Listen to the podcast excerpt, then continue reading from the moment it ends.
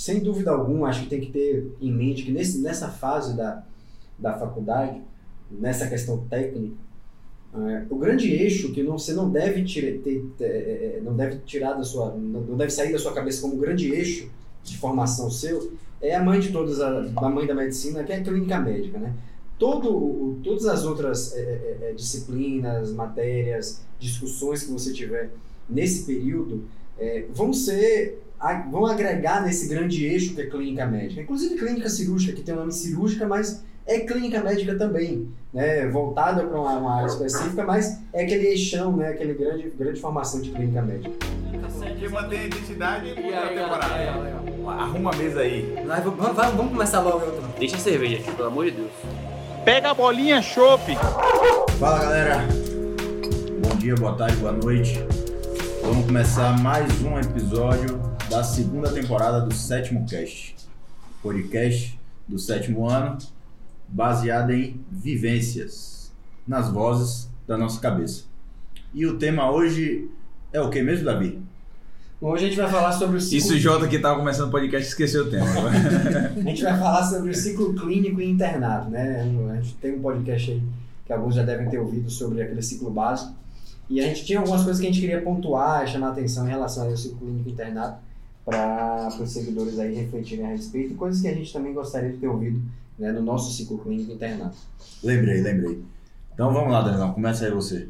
ele, só, ele só pega a bola e chuta no outro. Tá bom. É, eu vou começar, Davi, falando sobre o ciclo clínico. Quais são as matérias ali importantes, né? Porque quem está acompanhando a nossa temporada viu que a gente falou um pouco sobre o ciclo básico, e o que, que a gente deveria priorizar né, nesse momento da, da faculdade. E agora no ciclo clínico a pessoa quer saber a mesma coisa, só que eu acho que aqui muda muito.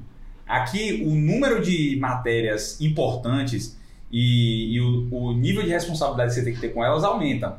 Porque enquanto no básico a gente falou aqui, ó, vai fazer diferença mesmo na sua prática clínica, médica, fisiologia, anatomia, uma ou outra, agora não, já mudou. Agora você vai ter propedêutica no início do ciclo clínico, clínica médica no final do ciclo clínico, doenças infectoparasitárias, então não é mais parasito, é, agora é uma matéria importante. Tem PED, tem GO, clínica tem cirúrgica, clínica cirúrgica radiologia. entendeu? Óbvio que ainda existe uma outra matéria ali que, que você não vai usar tanto na prática, às vezes tem imunologia aí, patologia no meio, mas mesmo essas ainda elas têm um componente delas que é importante para a sua prática.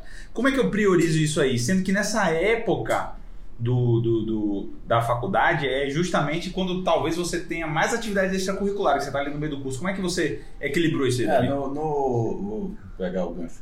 No podcast anterior, a gente falou sobre o ciclo básico, né? E a gente falou que aquele é o momento de você entrar numa liga, de você começar uma iniciação, começar uma monitoria. E aí agora você chegou no ciclo clínico com toda essa é, carga horária a mais aí. E tem que conciliar com as matérias mais importantes. Mas isso não é à toa. Né? Quando você entrou na liga, quando você entrou em uma iniciação científica, você amadureceu. E agora você é capaz de organizar melhor seus horários, organizar melhor sua rotina. E a tendência é só isso ir piorando. Porque depois você vai ter cada vez mais funções e menos tempo. Então, essa coisa de organização e priorização é, é um exercício de amadurecimento que é muito importante nessa fase. Né? É fundamental para você fazer esse, esse equilíbrio e essa, essa é, é, saber conciliar as coisas. Né? É, sem dúvida alguma, acho que tem que ter em mente que nesse, nessa fase da, da faculdade, nessa questão técnica, é, o grande eixo que não, você não deve, ter, ter, é, é, não deve tirar da sua, não deve sair da sua cabeça como grande eixo de formação seu, é a mãe de todas, a, mãe da medicina, que é a clínica médica, né? Todo, todas as outras é, é, é, disciplinas, matérias, discussões que você tiver nesse período é, vão ser vão agregar nesse grande eixo que é clínica médica. Inclusive clínica cirúrgica, que tem o nome cirúrgica, mas é clínica médica também, né? voltada para uma, uma, área específica, mas é aquele eixão, né? aquele grande, grande formação de clínica médica.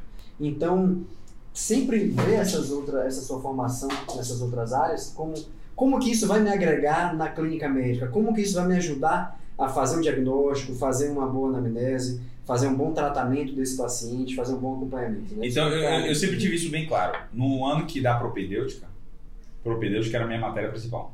Isso. Então, quando no, no outro ano do, do ciclo clínico, que tinha é, Clínica Médica 1, Clínica Médica 1 era, era a minha matéria principal. Então, Clínica Médica foi sempre uma matéria que eu coloquei entre as mais importantes, porque é o que vai lhe formar médico mesmo, ali, é o cerne né, dela.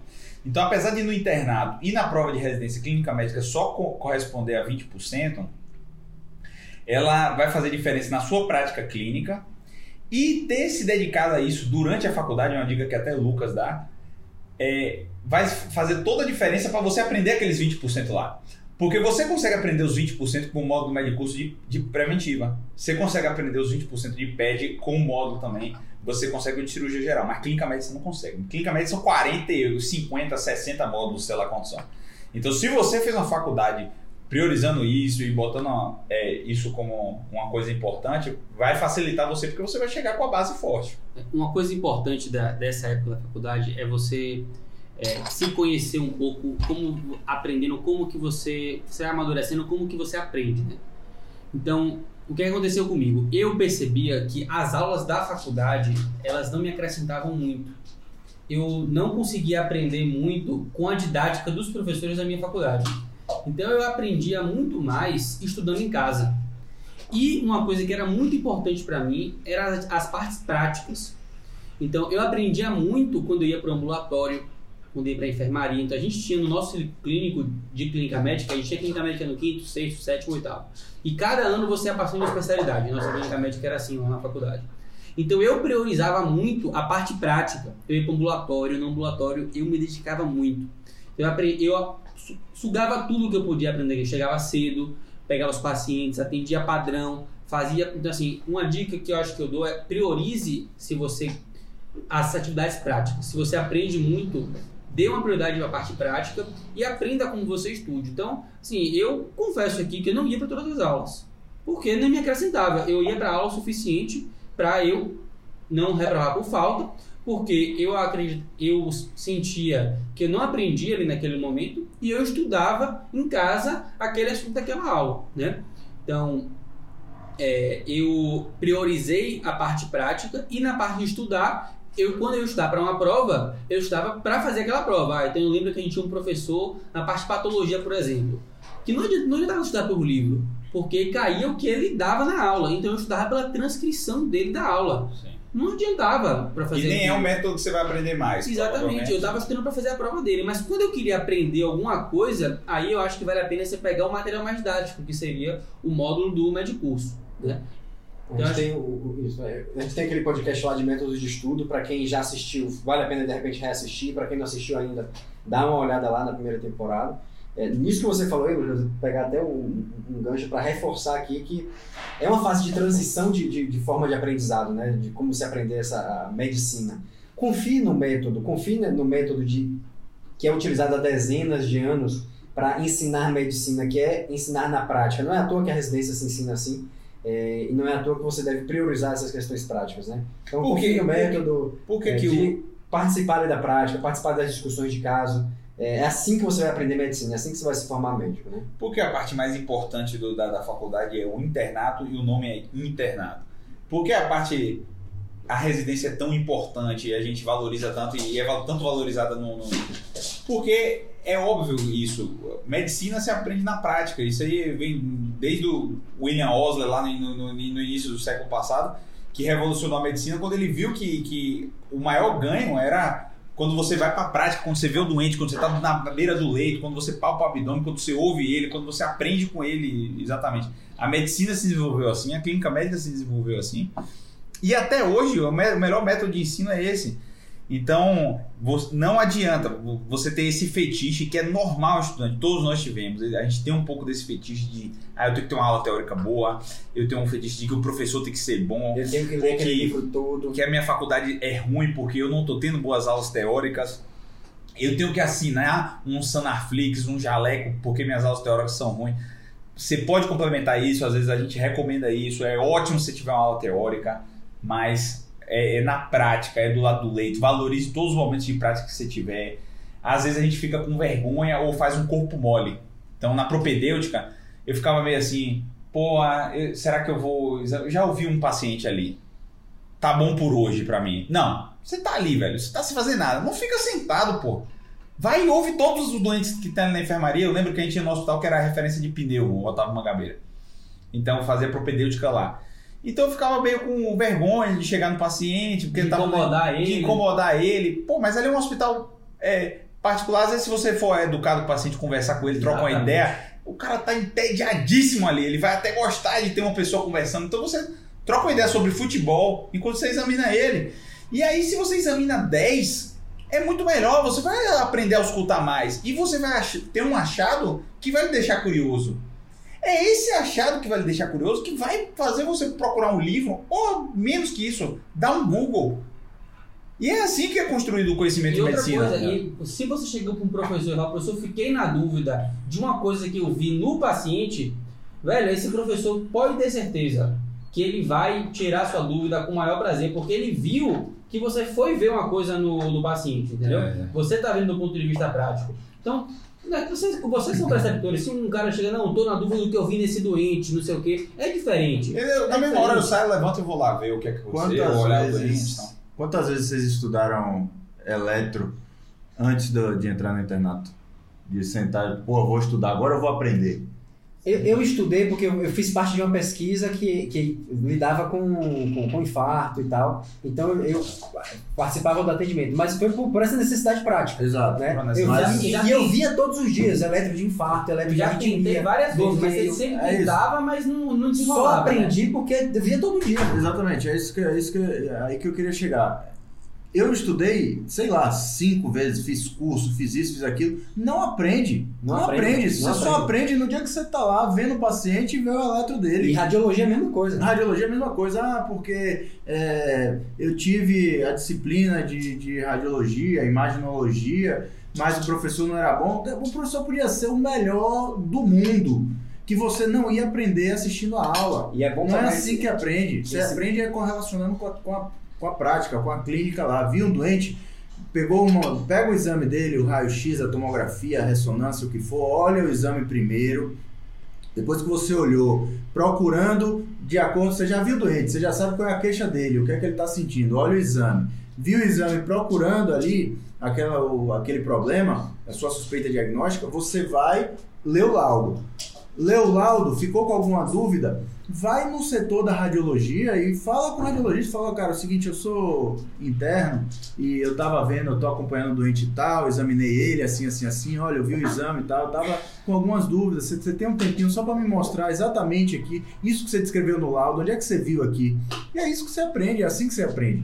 É co- correlacionando com a prática médica. Então, assim, é por isso que o 80% do conhecimento vem nesses 20% do curso aí. Você foi que eu- ali, aprofundou. Uma outra matéria Só, só, só aproveitando pegando esse gancho de, de rádio e, e ECG, a gente está na época aí da pandemia e está proliferando muito os Pandemia de cursos ano? 2020.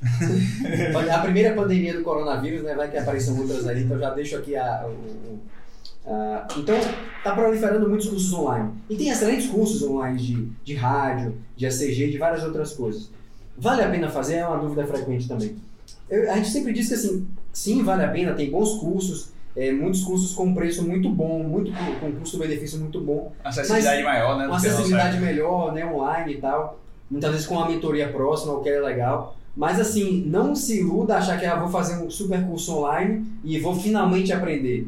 É, o cara vai fazer o marketing dele para lhe vender e bem feito, um curso bom é, tem um marketing bem feito, mas se você não fazer essa prática aí, não treinar todos os dias, é, quando você tiver oportunidade, você vai ter jogado seu dinheiro o fora, aprendizado, seja lá quão bom for esse curso. o aprendizado não é passivo, né? Não é, pode não é ser- você um curso que vai te garantir. Você vai ter, acho que o curso te dá uma base muito boa para se você tiver algum interesse realmente naquilo, para aprender, esse curso vai te dar substrato para você realmente aprender isso. Mas não é ele que vai garantir seu seu aprendizado. E um- eu, um- uma matéria que eu queria puxar o gancho que eu percebi a importância dela depois é a parte de patologia, né? Mas não é a parte de patologia da lâmina, de você dar o diagnóstico no microscópio, como era na nossa faculdade. Mas é a parte de você conhecer as, Ah, as patologias e os possíveis diagnósticos que existem dentro da medicina, né? uhum. Porque eu acho que isso que deveria ser o objetivo, né? Você saber, não, um tumor de rim pode ser um tumor de rim pode ser um tumor, pode ser infecção, é, entender as grandes síndromes, né? As síndromes infecciosas, as Síndromes síndromes fisiopatológicas aí. Entendeu? Assim, não, acho que talvez assim, o processo fisiopatológico é curioso, mas não diria que é tão importante Não, assim. mas, mas não fala o detalhe da coisa, É. mas a- a- o, o que realmente importa é para dar essa, essa Eu acho que é um esse- raciocínio diagnóstico, né? Como que você faz para você chegar num tal diagnóstico, mas para você construir esse raciocínio, você precisa de saber as possíveis alterações e os possíveis diagnósticos que isso vai existir, né? Então, as patologias de nefro, você saber que existe essa renal aguda, mas que pode ser um glomerulonefrite, que pode ser tal coisa, pode ser várias... é, conhecer as doenças e é nesse momento que você conhece elas, mas muitas vezes o foco está em você ver numa lâmina e que não é isso que o médico generalista tem que saber. Tanto que o, uma, pra mim o melhor material didático é o do médico. E ele, e ele faz justamente esse, esse contraponto, né? Ele vem do, do- da síndrome para a, a, a fisiopatologia, né? A fisiopatologia é o último, porque é o menos principal. O mais importante é a síndrome, a, o diagnóstico diferencial, a clínica, o tratamento e a fisiopatologia fica em secundário, porque realmente medicina é assim, né? Sim. Diferente do modo do médico curso, que é muito bom também, mas a- a- ele tem um- um- um- uma formação, uma conformação mais parecida com o livro ali, né? Sim. Fala epidemiologia, fala fisiopatologia e fala Só esse outra. gancho de livro, tem muita, a gente tem muita pergunta, né? Vale a pena comprar esses livros catedráticos de medicina? Cécio, é, Antônio Carlos, nem lembro o nome, mas assim, é, Antônio Carlos Lemos, o ACL, né? Sábios estão de cirurgia para aprender, Os para grandes de estudar. GO, de grandes de pediatria. GO, de pediatria. Como é que você faria hoje, não, Davi? Como é que vocês estudariam hoje é, essas coisas? A gente sabe que é muito importante você estudar cinco básicas, né? Pediatria, ginecologia obstetrícia, cirurgia geral, clínica médica e preventiva. Como é que vocês estudariam hoje? É, primeiro, hoje está todos disponíveis online, né? Todos esses livros você consegue baixar online. É, então, se você vai fazer uma apresentação, se você vai apresentar, se você quer um, um embasamento maior, às vezes vale a pena você consultar isso para fazer uma apresentação, né? Um livro é, clássico que tem ali um- uma revisão da literatura bem feita. É isso que tem nesse livro. Ela é didática? Não. Então, quando você quer aprender, quer estudar para uma prova, quer estudar para a vida, quer dar uma checada naquela ausculta do paciente que eu citei mais cedo, eu não acho que é a melhor opção. Eu tinha um Harrison, abri ele várias vezes, porque depois que você faz investimento alto, você quer compensar aquilo, né? Então eu abria lá, eu tentei ler o capítulo de tuberculose, eu lembro até hoje, o capítulo de, de HIV eu tentei ler. E eu fiquei traumatizado. Era péssimo, velho. Muito ruim. Então quando eu abri um módulo de médico curso a primeira vez, eu falei, cara, isso é sensacional. As pessoas me julgaram, eu parei de, de, de, de ler o módulo ali, mas naturalmente eu voltei a, a ler, usar os módulos. É, eu- não, assim, cara, não vou ficar perdendo meu tempo aqui não. A gente tinha um R+, ou um cara mais velho, que a gente que era da turma de Davi, que Davi entrou antes que eu, que ele era meio mitidão a clínico, tá ligado? O cara que Eu gostava sei- de ser sabe, é. gosta de ser sabichão, de... o cara ali o Harrison inteiro, mas ele, às vezes eu achava até que pra se mostrar, ele levava o Harrison debaixo do braço, todo encadernadinho assim, não sei o quê.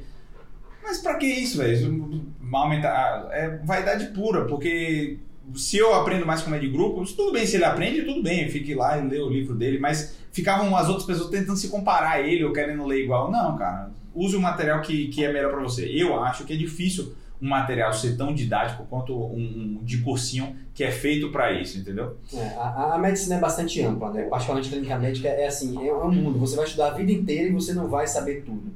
Então, assim, é, é entender que existe o- esse, esse, esse, esse estudo do, do aprender. E uma coisa ou outra que você vai aprofundar, claro que esses livros é, clássicos têm um papel nisso, mas não acho que vai, tem que ser necessariamente sua fonte de estudo única para tudo. Na verdade, não é bom que seja a fonte única de estudo para tudo. Né? Ah, já que entrou nesse. Alguém quer fazer alguma complementação nesse sentido aí dos livros? não? Eu acho que não, acho que. É. Eu, eu tenho notado que eu acho que diminuiu bastante o preconceito com, com o material do, do, do Desses cursinho. cursinhos, né? É, porque na nossa época realmente Existia, né? Esse existia, né? tipo, não, não pode, não pode, Era mal não visto, é, é, era mal visto você andar com né? o livro debaixo do braço, era mal visto. Tinha que estudar pelos livros, pelos livros clássicos. E eu estudei muito para livros clássicos, mas hoje eu vejo que não foi Mas, producente. é, não é o eu mais lembro que assim, um ou outro professor que pegou, eu me lembro que teve um professor que pegou o material e falou, você me empresta? E aí emprestei. Ele levou pra casa, me trouxe na semana seguinte e falou assim, porra, que material bom. É. Espetacular.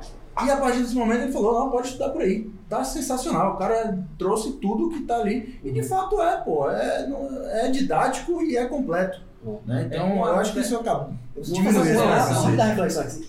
Já existia essa demanda por materiais mais, mais é, é, é, assim, resumidos e com as informações importantes. Tanto que tinha o Robbins, né, de patologia, o livrão. E tinha o Robinho. É, tinha o Tinha Robinho. o Robinho, claro, o Robinho não é, não é um módulo de, de cursinho, mas já era uma versão, já era uma demanda que existia na própria comunidade médica por um material que fosse, claro, com as informações importantes, mas que não fosse aquele tratado né, daquela, daquela grande área da medicina que você leva a vida inteira estudando e nunca vai dominar, né?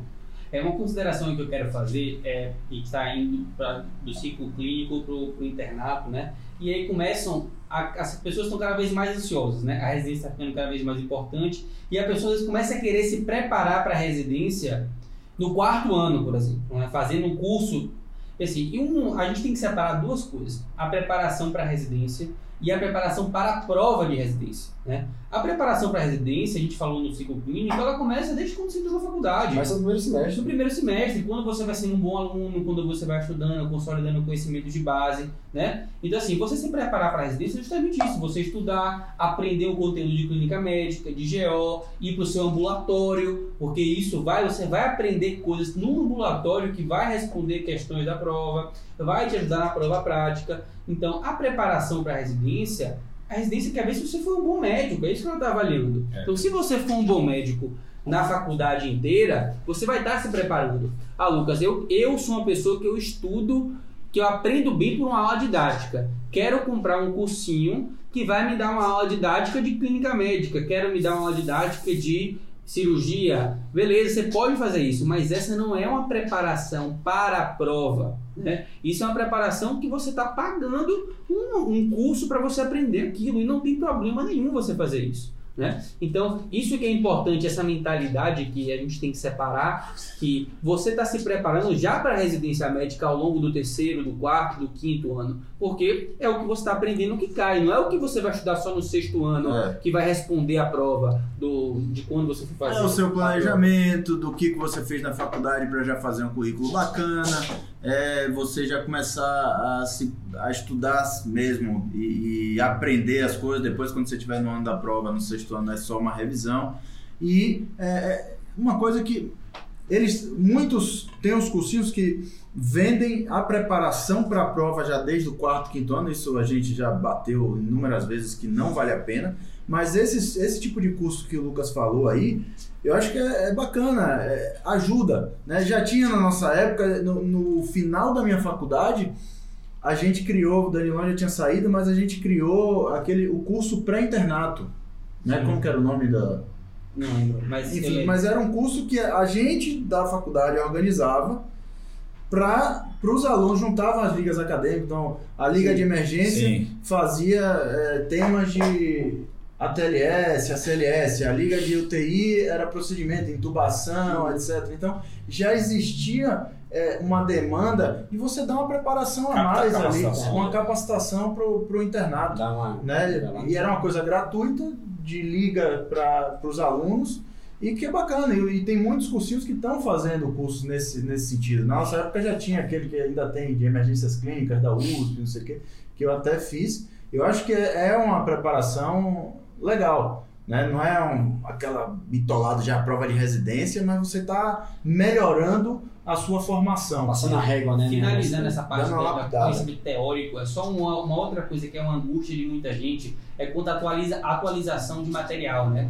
Às vezes a pessoa está em 2020, por exemplo, né? Mas a pessoa está com módulo de 2016, 2017, 2015. Não, não faz diferença. Não, não se, faz você, se diferença, fosse porque- estudar pelo Sabiston, pelo Harrison, de quando é o Harrison? É, De cinco anos Quando atrás. sai uma edição, ele já tá 10 anos a edição, a É isso, a edição edição em nova já tá português- desatualizada. A edição em português sai anos depois da de inglês e que já é desatualizada. E essa essa edição aí, o cara só revisou a E o anterior. que atualiza, pessoal, são condutas poucas de assim, é, um, é uma pequena parte que você está aprendendo. Nesse momento você não está aprendendo a conduta, se são 200 miligramas de AS com 3 horas, É. se, é, se é um trombolítico tal. Não é, não é essa coisa que você, o seu objetivo aprender Então, ali. se seu módulo é de 2010 pra frente, tá bom, tio. Não Tá precisa comprar um novo, não. É, pega doado, pessoal. Não tem nenhuma, não tem essa ansiedade com atualização de matéria. Eu sei que isso, eu já tive isso também. É. Mas fiquem tranquilos, não, não tem essa, essa coisa de ah, um ano, de um ano mudou tudo. Não, não vai fazer diferença. Ah, não, tô no, no sexto ano, aí sim, tô me preparando para a prova. Não, aí tudo bem, vale você pegar a coisa mais atualizada. Mas para aprender para a faculdade, isso aí não.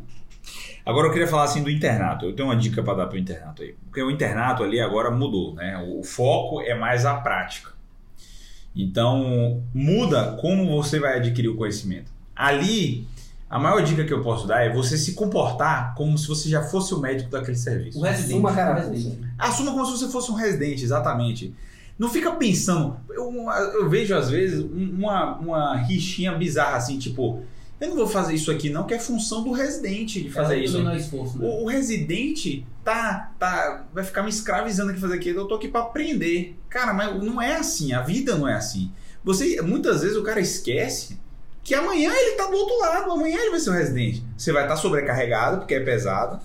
E o residente ele não te deve nada. A verdade é isso. Na verdade é que ninguém te deve nada, né? Você tem esse negócio assim, ah, eu tô pagando a faculdade, então esse professor me deve sim, ele tem que me ensinar. Mas não é assim a vida. E você não vai encontrar o conhecimento assim. Então, você tem que, primeiro, vestir essa carapuça de, de médico, como o Davi falou agora há pouco, quando a gente está fazendo um brainstorm aqui. Porque quando você veste essa carapuça, você começa a enxergar seu internato como você vai fazer amanhã. Isso faz você aprender mais. E segundo, você mostra serviço. As pessoas enxergam isso e vão lhe dar mais oportunidades. Então, eu estava discutindo isso hoje com um colega, um, almoçando é, anteontem com um colega meu da USP, né? Ele é R4 agora de neurocirurgia. E ele falando assim, aqui eu não sei como é, ele, ele já falando assim bem na defensiva. Ele tava falando porque ele, é, ele foi interno da USP e vem muitos residentes de fora. Então ele tava falando na defensiva assim, ó. Danilo, não sei como é que é nos outros lugares, não sei como foi na sua faculdade. Mas aqui na USP, ele falando até com uma certa ele falando assim, que aqui na USP o procedimento é do interno. Aí eu falei assim, tudo bem, Ricardo, é, é, tá certo, o procedimento tem que ser do interno mesmo. Só que olha o que está acontecendo. Está acontecendo que agora o residente, o interno, não está fazendo os procedimentos, inclusive o da casa. O cara da casa não faz mais no internato dele. Ele termina, vira residente e está na própria casa dele. Então é o cara da casa agora. Não estou falando mais do cara de fora. Que você você está usando um exemplo falando do cara que fora que não fez no, no internato bom, não fez os procedimentos, quer aprender agora papando o, o interno da casa. Só que agora o que está formando é o próprio você entrou na residência, não fez porra nenhuma no internato, porque era vagabundo mesmo, ou porque não teve oportunidade, e agora o interno vai querer papar o seu procedimento. É um ciclo vicioso. Não tem essa de que, de que o procedimento é do interno ou do residente. O procedimento é de quem tá ali, Cuidando do vendo paciente, doente, exatamente. trabalhando. Se o interno não tá fazendo porra nenhuma, tá na, dormindo e, e diz, me chame quando tiver o procedimento, ele não vai ganhar. Não vai. Do mesmo jeito, se o residente Ah, tá então tocando outra coisa e o interno tá fazendo tudo, não tem por que ser do residente. É de quem tá ali trabalhando. Quem tá com o paciente, quem olhou, quem tá vendo longitudinal. Esse cara é o que tem que fazer o Eu procedimento. tenho, eu tenho dois exemplos de- que ilustram bem isso aí. Um que foi o interno, eu tava lá na sala de trauma, manejando R1, R2, sei lá. Eu tava na sala de trauma, manejando doente e tal, eu atendi, fiz tudo, tal, o interno sentado lá no computador, vendo coisa e tal, lá, vida boa. Aí chegou a hora de passar um central.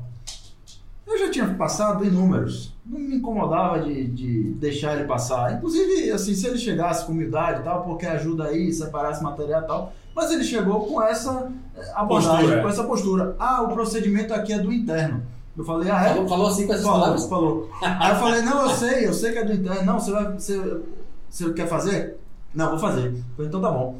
É, já fez? Não, já fiz. Eu falei, então tá. É, me fala aí a anatomia, como é que você vai ver aqui, onde é que você vai funcionar. Ah, não, porque. Ah, eu falei, não, e qual que é a sequência certinha do procedimento? Ah, cara, eu falei, ah, cara, é o seguinte, se você soubesse, eu até deixava, o procedimento era seu mesmo. Apesar de você não ter atendido o paciente, não ter não correu atrás, não fez nada. Agora você não sabe. Ele falou, mas você me ensina. Eu falei, não, você vai estudar no livro. Vai Trabalhe, ver vídeo, vai trabalhar. vai trabalhar, vai fazer por merecer e o procedimento aí vai ser seu. Porque eu não vou deixar você fazer num paciente uma coisa que você não sabe. E É. isso aí eu quero puxar um gancho. E aí, ele não reclama. Ele não, o, o que, que ele vai falar pro preceptor? Ah, ele não deixou eu passar, eu vou falar, bicho, o cara não sabia, não sabia não sabia, não Sabia nada. nada. Eu vou deixar, ele vai, vai ficar com cara de taxa. Então ele não reclamou, não passou ileso aí isso.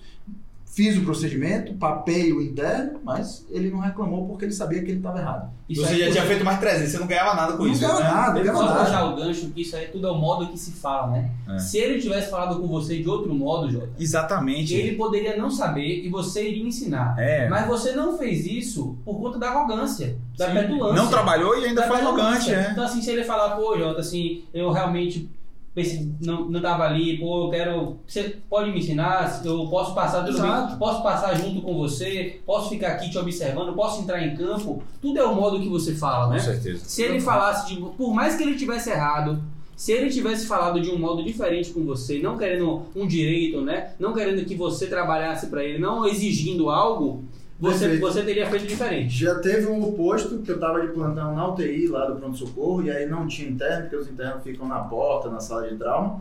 E aí veio o interno lá, na UTI, e falou assim: Oi, tudo bem? Você que é residente? Foi, sou eu. Pô, se tiver algum procedimento aí, você precisar de ajuda, você me dá um toque. Eu falei: Cara, é o seguinte, tem ali, ó, vamos, eu vou passar uma API agora ali, tal. Que aí, não, pô, posso? Não, vamos lá. Pega o material aí. O cara foi lá, separou o material. Eu nem perguntei anatomia, não perguntei nada. O cara, porra, ele saiu do lugar que ele tava, ele correu Foi atrás. proativo de procurar. Foi proativo de procurar. Então esse cara eu não vou apertar, ele tá procurando e me ajudou a separar o material, tava ali do lado querendo. E você gosta de ensinar, né, Jota? Eu gosto de ensinar, Você não gosta de esses caras que Agora chega um cara folgado, eu É. sei a forma também de não deixar ele fazer e ainda barrei a reclamação que ele faria porque ele estava errado. Muito bom. Até eu aprendi nessa vez. É, na neurocirurgia aconteceu isso. Hoje em dia, o interno lá da- do HC, ele praticamente ele não roda na neurocirurgia mais.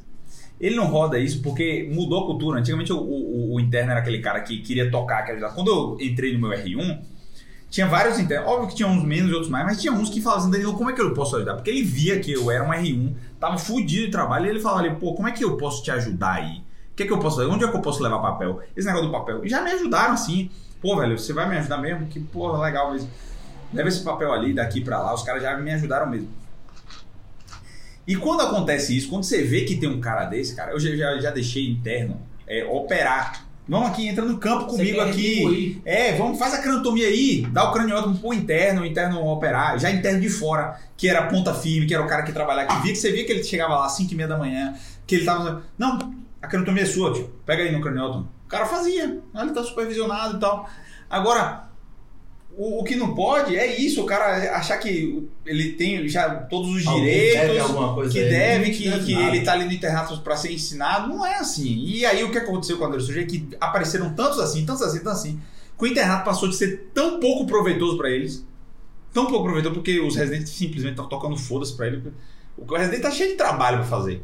Se tiver que ter um, ser babá de um interno, não faz sentido Eu, nenhum para eu me ele. lembro de um, um- um R+, é, é, na época que a gente entrou na, na residência, é, que foi, foi assim, a gente tinha uns internos que estavam acompanhando na nossa época, no início, e eu, eu pedi algumas ajudas ao- aos internos, porque na nossa internato era assim, o cara ajudava, o cara aprendia, o cara fazia e tal. E eu lembro que um, um R+, vai falar assim, não, não é pra você pedir pra ele levar papel nenhum, não, não é pra pedir pra ele levar exame ali, nem nada, não, ele tá aqui pra aprender, você não tá aqui pra eh, explorar ele, nem nada disso, não. E isso me pegou muito de surpresa. Eu fiquei assim, caralho, não tava explorando o cara, pô. O cara tá aqui trabalhando como eu tô trabalhando, vai aprender como eu tô aprendendo. Faz parte de ser, ser parte da equipe é isso. Mas dali em diante nunca mais pedi e logo logo parou de ter interno. É. O que pra gente era até mais fácil no fim das Bem contas. mais fácil, é. A gente, É. a gente vai Puxa. trabalhar mais. Puxando o gancho nisso aí, a gente falou muito da parte prática, na parte de estágio, né? Eu acho que essa parte do ciclo clínico e começo do internato é uma parte chave de você começar os estágios, né? Estágio é uma coisa importante. E esse estágio pode ser tanto curricular, você conseguir via liga acadêmica, via não sei o quê, quanto extracurricular, você começar a acompanhar alguém. Principalmente, assim, acho que estágio, tanto emergência quanto UTI. né? Hum. São dois estágios. Dois que eu acho eu- que eu as acho As duas grandes áreas extracurriculares que vale a pena Que você é ter como onde- grande eixos também, assim, né? Que eu acho que você vai, é onde você vai conseguir pegar a mão desses procedimentos que a gente fala, que vai ajudar tanto na sua prova de residência, porque vai cair na demais, demais, prática, demais. quanto na sua vida profissional. Então, Eu acho que o você correr atrás desses estágios e pode ser informal. Ah, Lucas, mas eu vou conseguir colocar no meu currículo. Você, ó, o seu currículo, você pode colocar o que você quiser.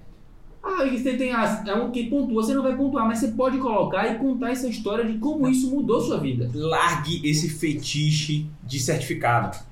Acompanhe o cara todos os dias durante seis meses. Depois de seis meses, você manda um direct message pra gente como conseguir um certificado. Porque aí, depois de seis meses fazendo negócio direito, não tem como você não conseguir ou não, como não colocar isso no uma currículo. declaração. Não fica pensando, porque a pessoa fica não querendo fazer porque não vai ter o certificado. Não, pense nas habilidades que você vai desenvolver. Depois você pensa nessa porra desse certificado. E outra coisa, eu acho que eh, você falando aí do estágio, pra mim a melhor época é ainda antes do internato e depois do ciclo básico. Então, o ciclo clínico, acho que é a hora do estágio. Acho que se tiver a hora ouro ali pro estágio. Porque você já tem aquelas bases, você está começando a ver clínica médica propedêutica para você entender a medicina. E o internato tem uma carga prática de horário muito alta que talvez não dê para conciliar tão bem com, com o estágio. Óbvio, se, tiver, se der para conciliar ali no quinto ano, principalmente, óbvio, Final faça, faça. Ou acompanhar informalmente. Meu, est- Acompanhar informalmente mesmo, sem certificado, sem esse fetiche, para você aprender a habilidade. Então, fazem, eu posso te acompanhar esse plantão, não é todo plantão, esse plantão no sábado que você vai estar. Eu posso ir acompanhar você lá e tal. Então acho que vale a pena. Agora, se você tem que assumir um, um compromisso, um horário, acho que a melhor época ali é o ciclo clínico. é o é. momento de pegar esses estágios aí. E assim, como é que a gente pede, né? Assim, como é, a gente recebe muito, como que eu peço um estágio? Então, assim, por exemplo, eu vou fazer o papel aqui, Danilão, ele é um cara só. Chega, Danilo, tudo bem? Meu nome é Lucas, eu sou estudante da medicina de faculdade e tal. Eu tenho interesse é, em, em, em neurocirurgia e eu gostaria muito de acompanhar. Meu objetivo aqui é, é só ver, não vou te atrapalhar. Eu quero ajudar você no que você precisar e ver como é a especialidade. Posso te acompanhar tal dia em tal lugar? Como é que eu faço? Ele vai dizer não, ou ele não respondeu. Não respondeu, mandou, eu mandei uma mensagem, não respondeu. Aí eu mando um e-mail, também não respondeu. Daqui a uma semana eu mando outra mensagem. Não tem problema, pessoal. Você não vai mandar 10 mensagens no mesmo dia porque ele não respondeu. Então chega aí, a quando você encontrar pessoalmente, chega É. no canto, posso É, falar com Posso você? falar com você? Não vai ter problema. O máximo que você vai ganhar é um não. Às vezes o cara não dá, porque o cara tá numa corrida difícil, o cara tá numa época difícil, tá tendo problema dentro de casa. Você tem que pensar que o médico pode tá, tá com problema dentro de casa, ele não tá afim, não tá com saco, tá de mau humor. Pode acontecer isso. Mas o máximo que você vai ganhar é um não, tio. Então, você pode ganhar 10 não e um sim. Então Às continua. vezes ele, ele redireciona. É. Ó, pô, eu tô, Tá- tá tô- ruim pra tô- mim, tô- mas tá ruim, tá fala aqui com fulano. fulano. E aí você já vai referenciado com isso aí. Quando então assim, É. se ele deu um não, você fala assim, pô, você não tem alguém que você poderia me indicar pra fazer isso? E aí ele já te deu um não, ele vai se esforçar. E aí quando você falar com essa outra pessoa, você fala, ô Jota, Danilo, doutor Danilo pediu, me deu seu número, falou, eu sou um interno, tô interessado, eu sou estudante, tô interessado nessa área, queria te acompanhar um dia pra conhecer a área e ajudar você no seu plantão.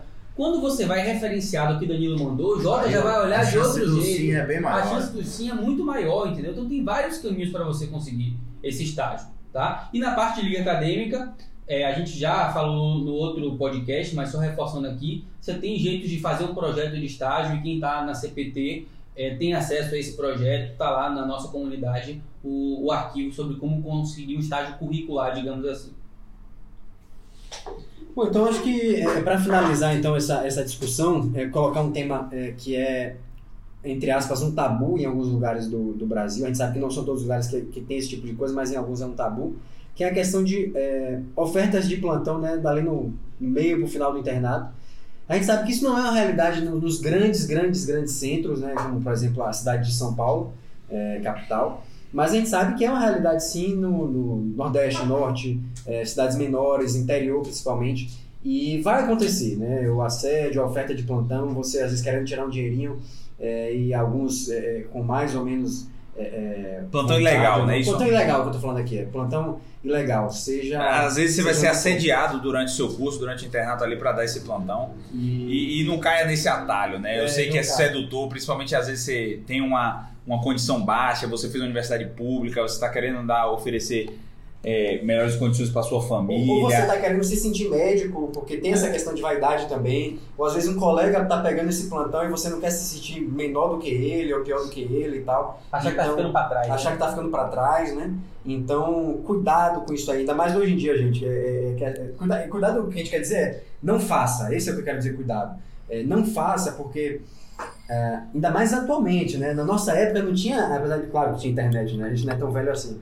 Mas não é como hoje em dia, que todo mundo tem um celular, filma, cai na internet, você é execrado, você acaba com a sua carreira antes dela começar. Não faça o errado, né? É. Porque tem outros, outros exemplos, quer ver outros exemplos? É, gente pegando material pirata do meio de curso e tentando vender. Teve acontecido na Moleque nossa faculdade, preso. foi preso, um colega nosso foi preso. Então, é, não faça o que você sabe que é errado, né, tio? Você tem Porque. várias formas de fazer, de conseguir o que você quer da forma certa. Tipo, a fonte de renda extra tem várias formas. E hoje tem muito mais. muito melhor mais. ainda. O aprendizado que você vai ter no plantão, você pode ter de outras formas, a questão da fonte de renda. Então, É, a, assim, gente, a gente vai ter um podcast sobre essa parte financeira, Sim, né? sim. Vai falar um pouco. Mas eu queria apontar o que que é um plantão ilegal, né? Porque a gente fala é legal, mas o que que é? Né? O que é que o cara pode fazer ou não com um plantão, né?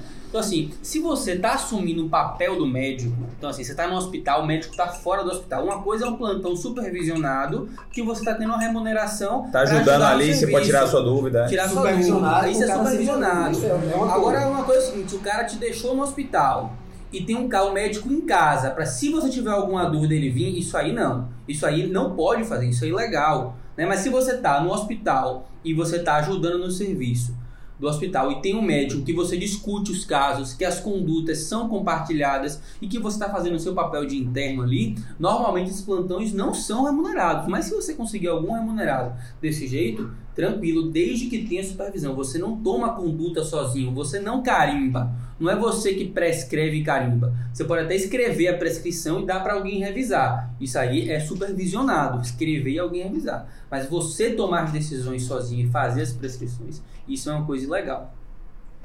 Então vamos finalizando aqui esse, esse podcast sobre o ciclo clínico e o internato.